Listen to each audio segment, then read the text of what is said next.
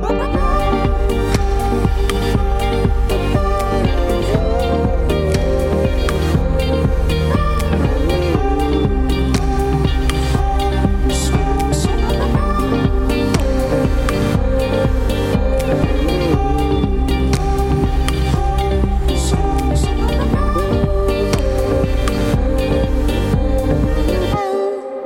Vous écoutez la Méridienne sur Radio Phoenix. Je suis ravie d'être à l'antenne aujourd'hui pour la dernière émission de la semaine. Merci beaucoup d'être avec nous.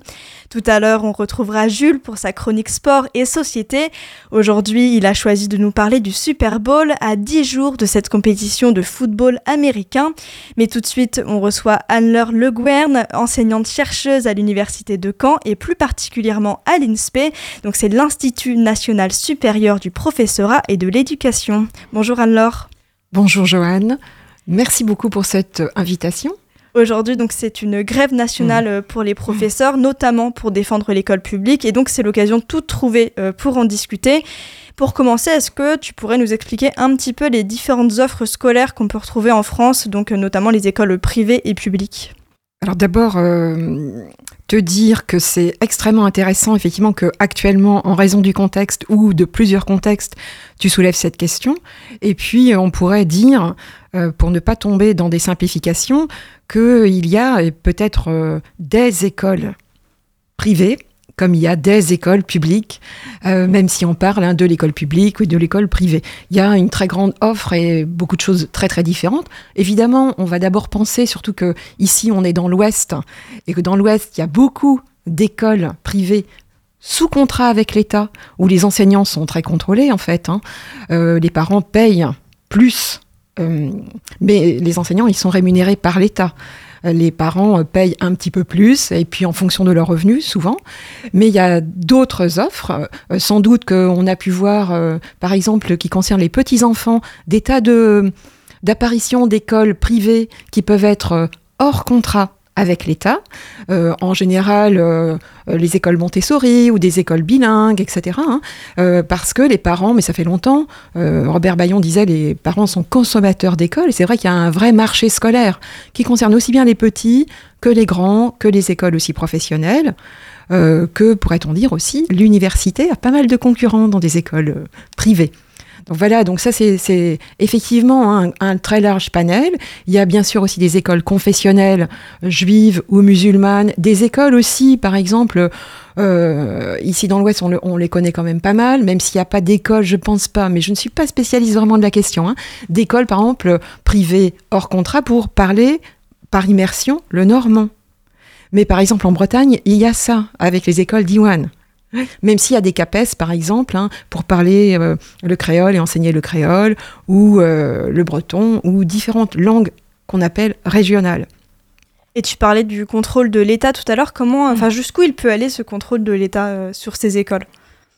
Logiquement, quand les écoles sont sous contrat, effectivement, l'État finance les salaires des enseignants, et puis en contrepartie, a le droit de regard, donc euh, peut venir voir euh, si les programmes sont bien respectés, euh, s'il n'y a pas effectivement euh, bah, des choses qui sont contraires, pourrait-on dire, aux valeurs de la République, alors que justement, hein, la, la, nouvelle ministre euh, Amélie Oudéa Castera, elle est en prise avec effectivement, et euh, certains ironisent en disant merci Madame la ministre, parce que vous permettez de connaître des pratiques que, que, que l'on ne connaît pas et qui sont contraires à l'école de la République, alors même que, par exemple, hein, cette école Sanissas à Paris, bah, elle a eu des financements et puis récemment, hein, la région, euh, même hier, je crois, a, voté, alors c'est des millions d'euros évidemment, hein, pour euh, les lycées, dont les lycées privés.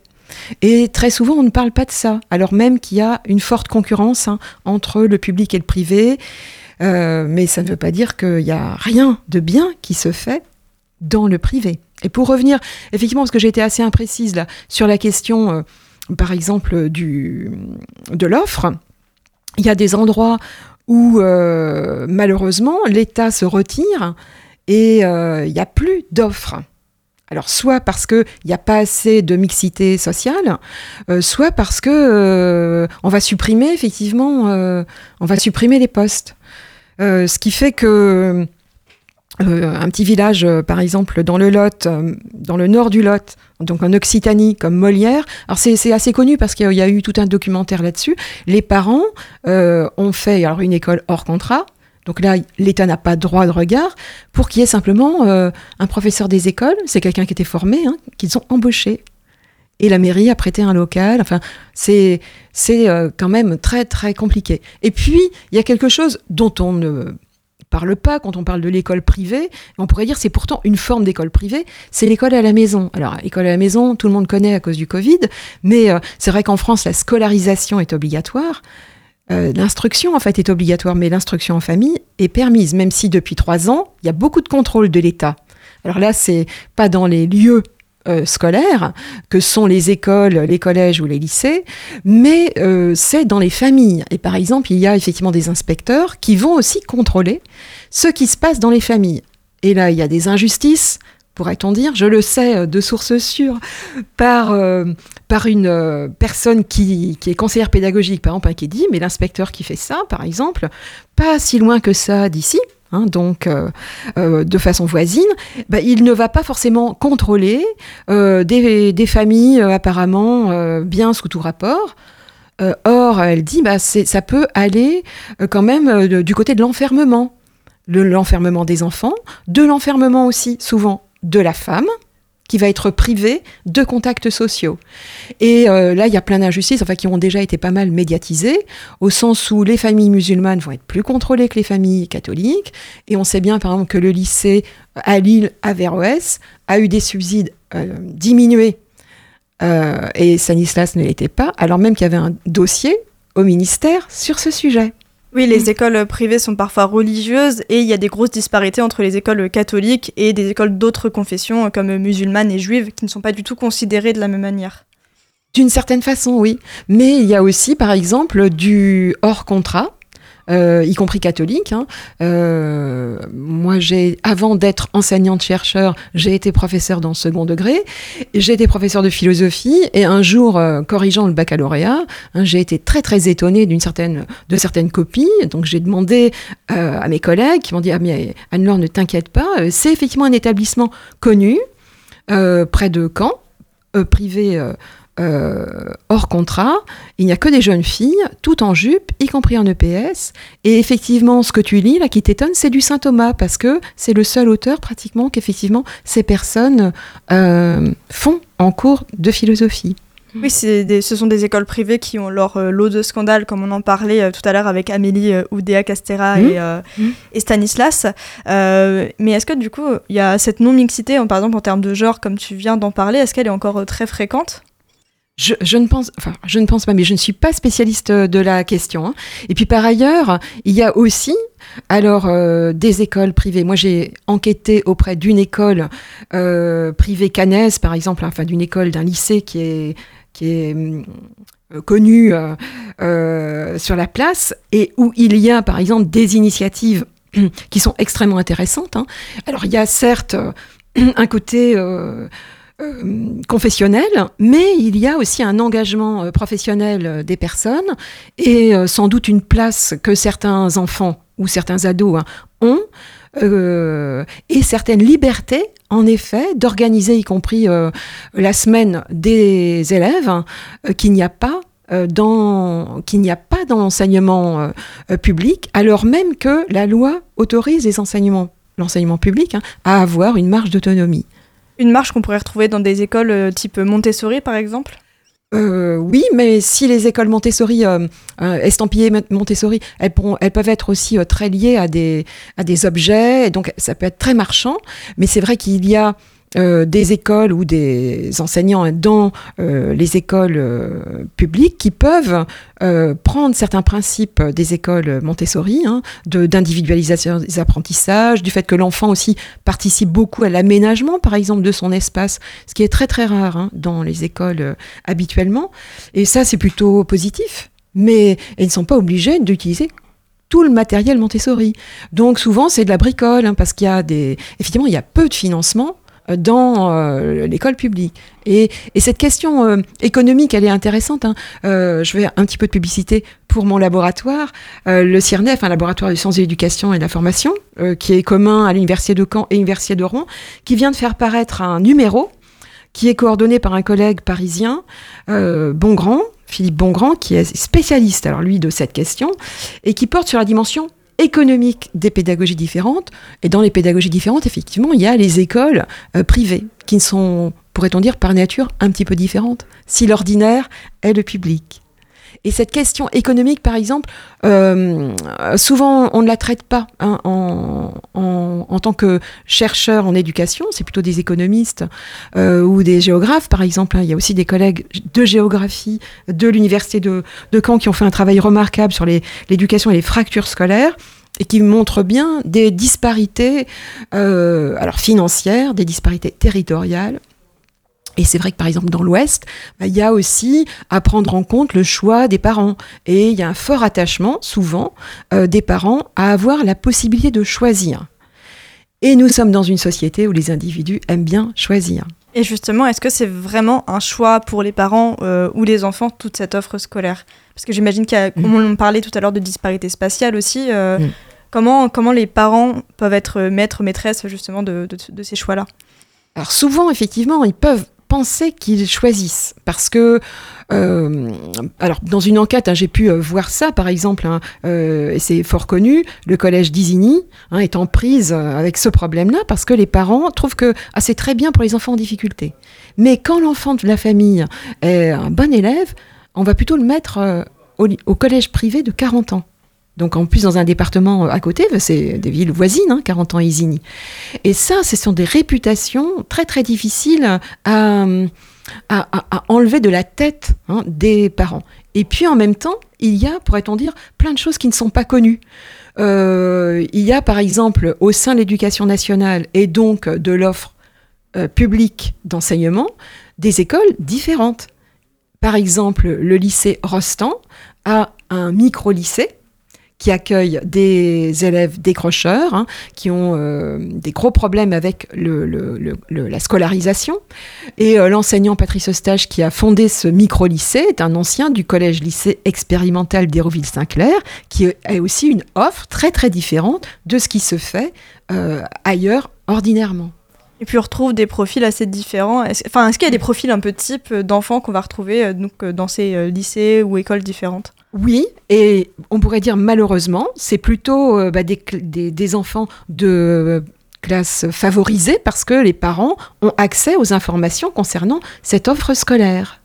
Donc il y a une réelle disparité dans la mixité euh, sociale mmh. dans ces écoles. Mmh. Et pourquoi elle est importante, cette mixité sociale? Pour ne pas être enfermé, pour être confronté à l'altérité, pour connaître la réalité. Et c'est vrai qu'en même temps, euh, récemment, par exemple, en discutant avec une collègue hein, euh, qui est d'origine marocaine, et elle me disait, mais moi, dans le, quartier de la ville où j'habitais, il y avait une école publique où il n'y avait que des gens d'origine euh, étrangère. Et donc, pour que mes enfants aient la même chance que moi, moi qui suis euh, d'origine marocaine, mais qui suis une fille de la, l'école de la République française, eh bien, j'ai mis mes enfants dans l'école privée, alors qu'elle est de confession musulmane, hein, et elle les a mis dans l'enseignement catholique.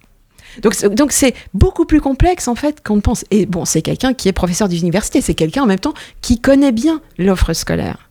Hmm. Tu dis euh, une, une, une, fille de, de l'école de la République, et justement, il y a quand même tout un tas de mythes, euh, un peu de méritocratie, de, de tout le monde aurait la même chance à l'école de la République. Est-ce que toute cette offre scolaire, cette disparité, ça remettrait pas un peu en question euh, ce mythe de l'égalité des chances à l'école? Là, oui. oui, parce que on, a une contextualisation hein. et euh, effectivement, les écoles ne sont pas les mêmes, les collèges ne sont pas les mêmes, les lycées ne sont pas les mêmes. Et en même temps, euh, on peut très bien ne pas être les mêmes, euh, y compris financièrement, hein, mais avec des enseignants très attachés et qui connaissent bien le territoire, arriver à des choses très très similaires. Et par exemple, hein, c'est pas parce qu'on va aller dans un musée national à Paris, par exemple, que c'est intéressant. Ce qui est plutôt intéressant, c'est aussi de s'occuper, par exemple, du petit musée tout près par exemple, celui de Coutances, celui de Saint-Lô, etc. et ça, euh, c'est alors ça, ça concerne effectivement mon travail, pourrait-on dire, hein, qui est celui de la formation des enseignants, pour qu'il y ait bien une égalité, même si euh, dans des contextes, euh, on a l'impression que c'est très très différent, parce que par exemple, les mairies ne financent pas de la même façon, parce que les départements ne financent pas de la même façon, ou les lycées évidemment, les conseils régionaux ne financent pas de la même façon. Pour justement être sensible à ces inégalités et faire en sorte qu'il n'y ait pas un déterminisme social qui pèse sur les individus et que il n'y ait pas euh, alors ça c'est en même temps ma discipline hein, euh, qui en les sciences de l'éducation qui s'est opposée à des à des études pourrait-on dire en même temps hein, de sociologie qui peuvent euh, faire croire aux gens qu'il y a il y a peut-être pas suffisamment d'exceptions. Or, les exceptions existent. Et c'est pas parce qu'on est issu de telle catégorie sociale qu'on va avoir tel type de réussite.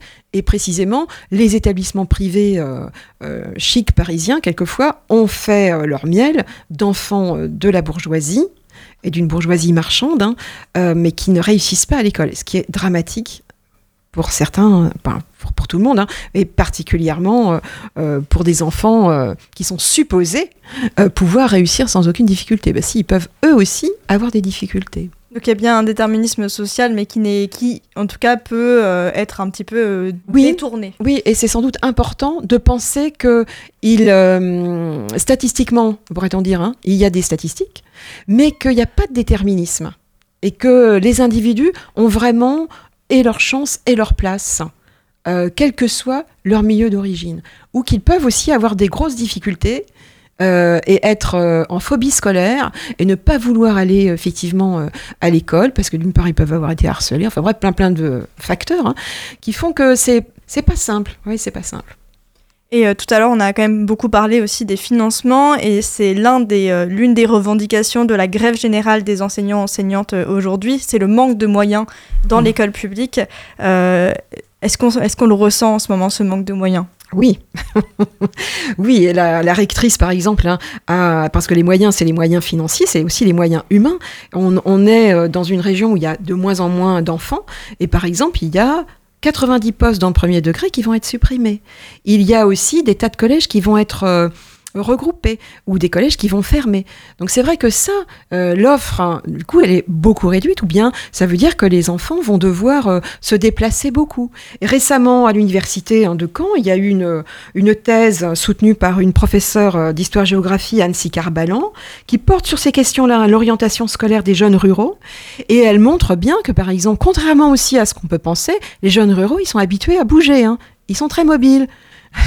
parce que bah, précisément, ils n'ont pas forcément à côté de chez eux euh, de quoi euh, trouver, par exemple, euh, une offre scolaire qui va leur correspondre. qu'il il faudrait plus de moyens. Et, puis alors les moyens, c'est les moyens aussi de fonctionnement. Hein. Et on sait bien qu'effectivement, pour les équipements, que ce soit... pourrait-on dire en, termes de chauffage, d'ordinateur, etc., que l'éducation nationale n'est quand même pas si bien loti que ça. Et puis rappelons-le, les enseignants bah, financent tout ça sur leurs propres moyens financiers, sur leur propre salaire, et souvent achètent des choses pour leur classe sur leur salaire. Et au-delà des enseignants enseignantes, il y a aussi euh, tout le, personnel, euh, les AESH, euh, les AED, donc les assistants d'éducation et les accompagnants d'élèves en situation de handicap, qui sont très précaires en ce moment. Oui, l'an dernier, il y a eu des tas de débats hein, sur la question effectivement de la rémunération des AESH. Là, récemment, il y a eu des, des décisions qui ont été prises pour que ces personnes soient rémunérées sur le temps de la pause méridienne alors que ça, ça, pose problème. Mais ces personnes, elles, sont au travail quand même. Hein ah oui. Et c'est vrai qu'il y a aussi, par exemple, eu. Alors la ministre, sans doute, euh, a, a eu. Des déconvenues avec les chefs d'établissement, parce que les chefs d'établissement eux-mêmes ne sont pas forcément si bien rémunérés que ça. Euh, les infirmiers, les infirmières scolaires, c'est une catastrophe. Les, les psychologues EN hein, de l'éducation nationale, de la même façon. Donc il y a une crise du recrutement. Euh, il faut bien voir aussi que cette crise du recrutement de toutes ces catégories-là, elles sont très liées aux faibles salaires qui sont euh, alloués aux personnes. Eh bien, merci beaucoup Anne-Laure Le Gouern d'être intervenue aujourd'hui dans la Méridienne. Merci également à Sandra Amara de nous avoir mis en contact. Oui. Merci. Mm. La Méridienne, ça continue, mais avant cela, on fait une pause musicale avec Colorier les HLM, un titre de Ben PLG.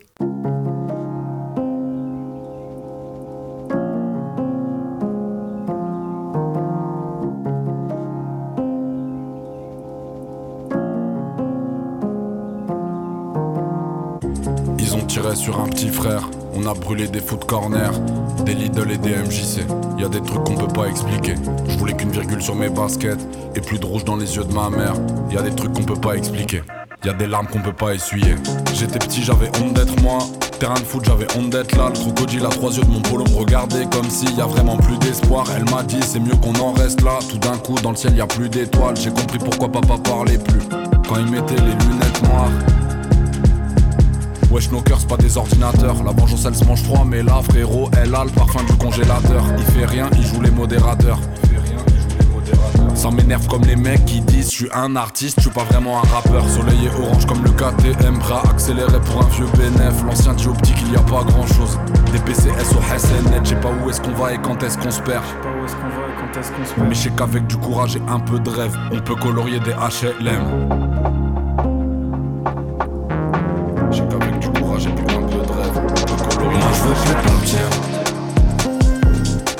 Eux ils sont partis chercher le bonheur ailleurs. Nous on veut plus partir.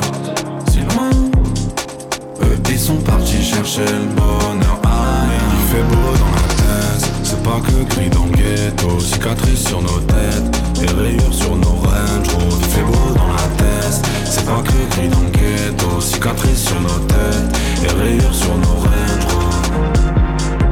du monde dans mes AirPods. Ici, t'entendras peu de je t'aime. C'est comme un client et une escorte. Si je tire un trait, je le fais franchement. Sans regret, je plus les rétros. Puis frère, récupérer mes vêtements. Petite sœur se fait harceler sur les réseaux. Comment lui dire qu'il n'y a pas d'happy end? Rajoute du rose dans le ciel. Je colore les HLM, bercé par les basses dans un sound system. On m'a dit, t'as vu les temps changent. Je vois qu'un éternel recommencement. Mes potes qui veulent des enfants, ils se comportent encore comme des enfants. Pas besoin de GQ pour savoir que je serai pas l'homme de l'année. Mon cas décortiqué, mon spin est à le rapper. Je de la houppe, passé 30 ans, les frères ont toujours de l'acné. Habillé tout en noir et basket blanche, les bourgeois et moi on vient pas de la même France. Ma liberté, c'est un 125 et un plein d'essence. Moi je veux plus partir Eux ils sont partis chercher le bonheur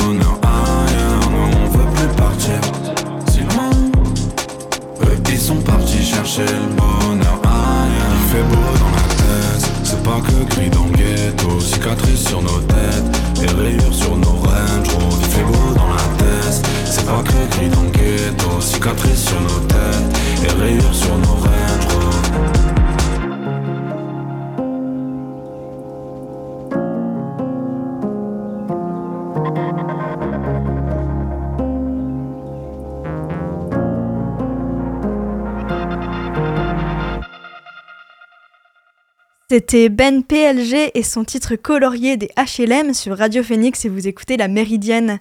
L'émission continue et tout de suite on retrouve notre chroniqueur sport et société. Bonjour Jules. Bonjour Johan. Aujourd'hui tu vas nous parler de l'un des événements sportifs les plus suivis dans le monde chaque année, le Super Bowl. Oui, ma chronique du jour va plonger en plein cœur de l'effervescence annuelle qui agite les États-Unis et le reste du monde. À 10 jours de sa 58e édition, dans la nuit du 11 au 12 février, le Super Bowl est considéré comme bien plus qu'un simple match de football américain. Il devient un événement grandiose qui transcende les frontières du sport pour devenir un spectacle à part entière, captivant des millions de téléspectateurs à travers le monde. Mais au-delà de l'aspect sportif, il suscite un engouement colossal en dehors du terrain. Avant tout, Jules, est-ce que tu peux nous expliquer concrètement un petit peu le Super Bowl? Le Super Bowl, c'est la finale du championnat de football américain organisé par la Ligue américaine, la National Football League. Cette rencontre vient clore une saison de 5 mois allant de septembre à février. Il a été créé en 1967 et oppose les deux équipes championnes des deux conférences du pays, l'American Football Conference et la National Football Conference. L'équipe gagnante remporte le Vince Lombardi Trophy. Ce nom a été donné en hommage à Vincent Lombardi, vainqueur des deux premières éditions en tant qu'entraîneur des Packers de Green Bay. C'est à la suite de son décès en 1970 que la NFL décide d'associer son nom au trophée. En plus de cette récompense, chacun des joueurs remporte une bague en or recouverte de diamants. Et au-delà du Super Bowl, est-ce qu'on peut faire un petit point rapide sur les règles de cette discipline? Promis Johan, je vais tenter de faire simple. Le football américain, ça se joue avec deux équipes de 11 joueurs sur un terrain qui mesure 109 mètres de long et 48 mètres de large, avec à chaque extrémité une zone d'embut de 9 mètres. L'objectif pour les deux équipes, amener le ballon dans la zone d'embut adverse pour marquer un touchdown qui vaut 6 points. À la suite de ce touchdown, un point supplémentaire peut être marqué si l'équipe réussit la transformation, c'est-à-dire si elle parvient à taper le ballon entre les deux poteaux. Jusque-là, ça s'apparente beaucoup au rugby, mais on va compliquer légèrement les choses. Quand une équipe a le ballon, elle doit parcourir au moins 9 mètres en direction du camp opposé. Elle dispose alors de 4 tentatives pour y parvenir. Si elle y arrive, elle dispose d'une nouvelle série de 4 tentatives et ainsi de suite jusqu'à atteindre l'embut. Mais si l'équipe adverse parvient à les en empêcher sur leurs 3 premières tentatives, l'équipe qui attaque doit faire un choix. Soit elle décide de conserver le ballon pour tenter une ultime fois d'atteindre les 9 mètres, soit elle le dégage le plus loin possible de son camp, ou elle peut tenter de taper le ballon au pied entre les deux poteaux pour obtenir 3 points. L'équipe qui gagne est celle qui obtient le plus de points. Un match, se joue en 4 périodes de 15 minutes, mais entre les temps morts, les publicités et les moments de divertissement, une rencontre peut durer jusqu'à 3 heures.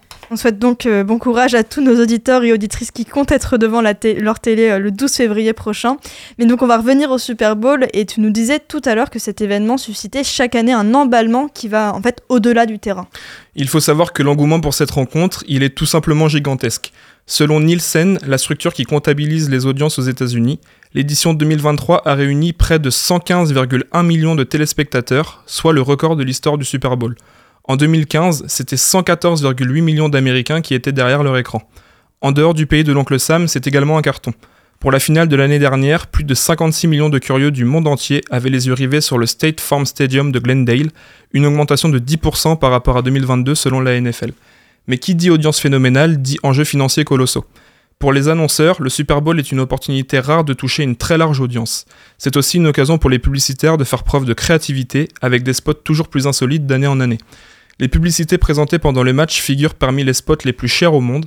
En 1998, 30 secondes de spot coûtaient environ 1,3 million de dollars. L'année dernière, ces 30 secondes ont atteint la barre astronomique des 7 millions de dollars. D'autres chiffres un peu plus amusants nous révèlent que près de 1,45 milliard d'ailes de poulet et 517 millions de litres de bière ont été consommés par les Américains ce soir-là l'an passé. Bref, tous ces chiffres ne sont qu'un petit exemple de la démesure qui empare le pays à ce moment-là. Mais l'enjeu extra-sportif le plus important, c'est bien le spectacle de la mi-temps. Quand on parle du Super Bowl, il est impossible de ne pas évoquer le concert qui sépare le demi-temps. Pour certains, cet événement est encore plus attendu que le match en lui-même, et pour cause, la mi-temps du Super Bowl est devenue depuis 30 ans un véritable mythe. Son histoire débute à la fin des années 60, lors des premières éditions, la NFL présentait des fanfares universitaires et des groupes de pom-pom girls pendant la mi-temps. Mais l'intérêt suscité par ces représentations était très faible, et de nombreux téléspectateurs en profitaient pour changer de chaîne durant plus de 20 ans, la NFL va donc tenter de trouver le remède qui maintiendra le public devant sa télé. Et pour tenter de garder euh, ses spectateurs et spectatrices pendant les 30 minutes d'interruption, quoi de mieux pour la Ligue américaine que de faire appel aux plus grands et grandes artistes de l'époque? Le tournant majeur, il a lieu en 1993 lors de la 27e édition. Michael Jackson est choisi pour le spectacle de la mi-temps et sa performance marque un grand changement. Avec une mise en scène impressionnante et des effets spéciaux, le roi de la pop a élevé le niveau du spectacle de la mi-temps à un niveau supérieur. Son apparition a attiré une audience immense, dépassant même celle du match en lui-même. Cet énorme succès a incité les organisateurs à s'efforcer d'engager des artistes de renom et à investir davantage dans ce qu'ils appellent le halftime show. Depuis, cette mi-temps est devenue un événement à part entière. Au fil des années, pour les artistes, elle offre une visibilité inégalée et une opportunité de se produire devant le monde entier. Les performances sont très attendues et les artistes redoublent d'efforts pour offrir des performances mémorables. Dans les années qui suivront, des légendes de la musique telles que James Brown, Madonna et Beyoncé marqueront cette mi-temps de leur empreinte. Cette année, c'est l'artiste américain Usher qui ajoutera son nom à ce cercle très prestigieux. Espérons pour le roi du RB qu'il suivra les pas de ses prédécesseurs. Eh bien, merci Jules pour tous ces éclairages autour du Super Bowl. On te retrouve dans deux semaines pour une nouvelle chronique sport et société. Vous écoutez La Méridienne sur Radio Phoenix. Dernière rubrique de l'émission aujourd'hui, ma recommandation culturelle. Et cette fois, c'est un podcast, un podcast nommé Il y a deux écoles, un documentaire à la première personne de, Delphine Saltel qui questionne donc dans ce podcast la mixité sociale dans le privé et le public. Donc euh, un podcast tout à fait dans la continuité de notre interview d'aujourd'hui. La méridienne, c'est terminé pour aujourd'hui. Merci encore à Anne-Laure Le Guen d'être intervenue aujourd'hui. Merci à Jules pour sa chronique. Merci à Lucas à la technique. Et nous, on se revoit lundi pour une nouvelle méridienne. En attendant, vous pouvez retrouver Elvire pour l'actualité culturelle dans la belle antenne. Rendez-vous à 18h sur Radio Phoenix.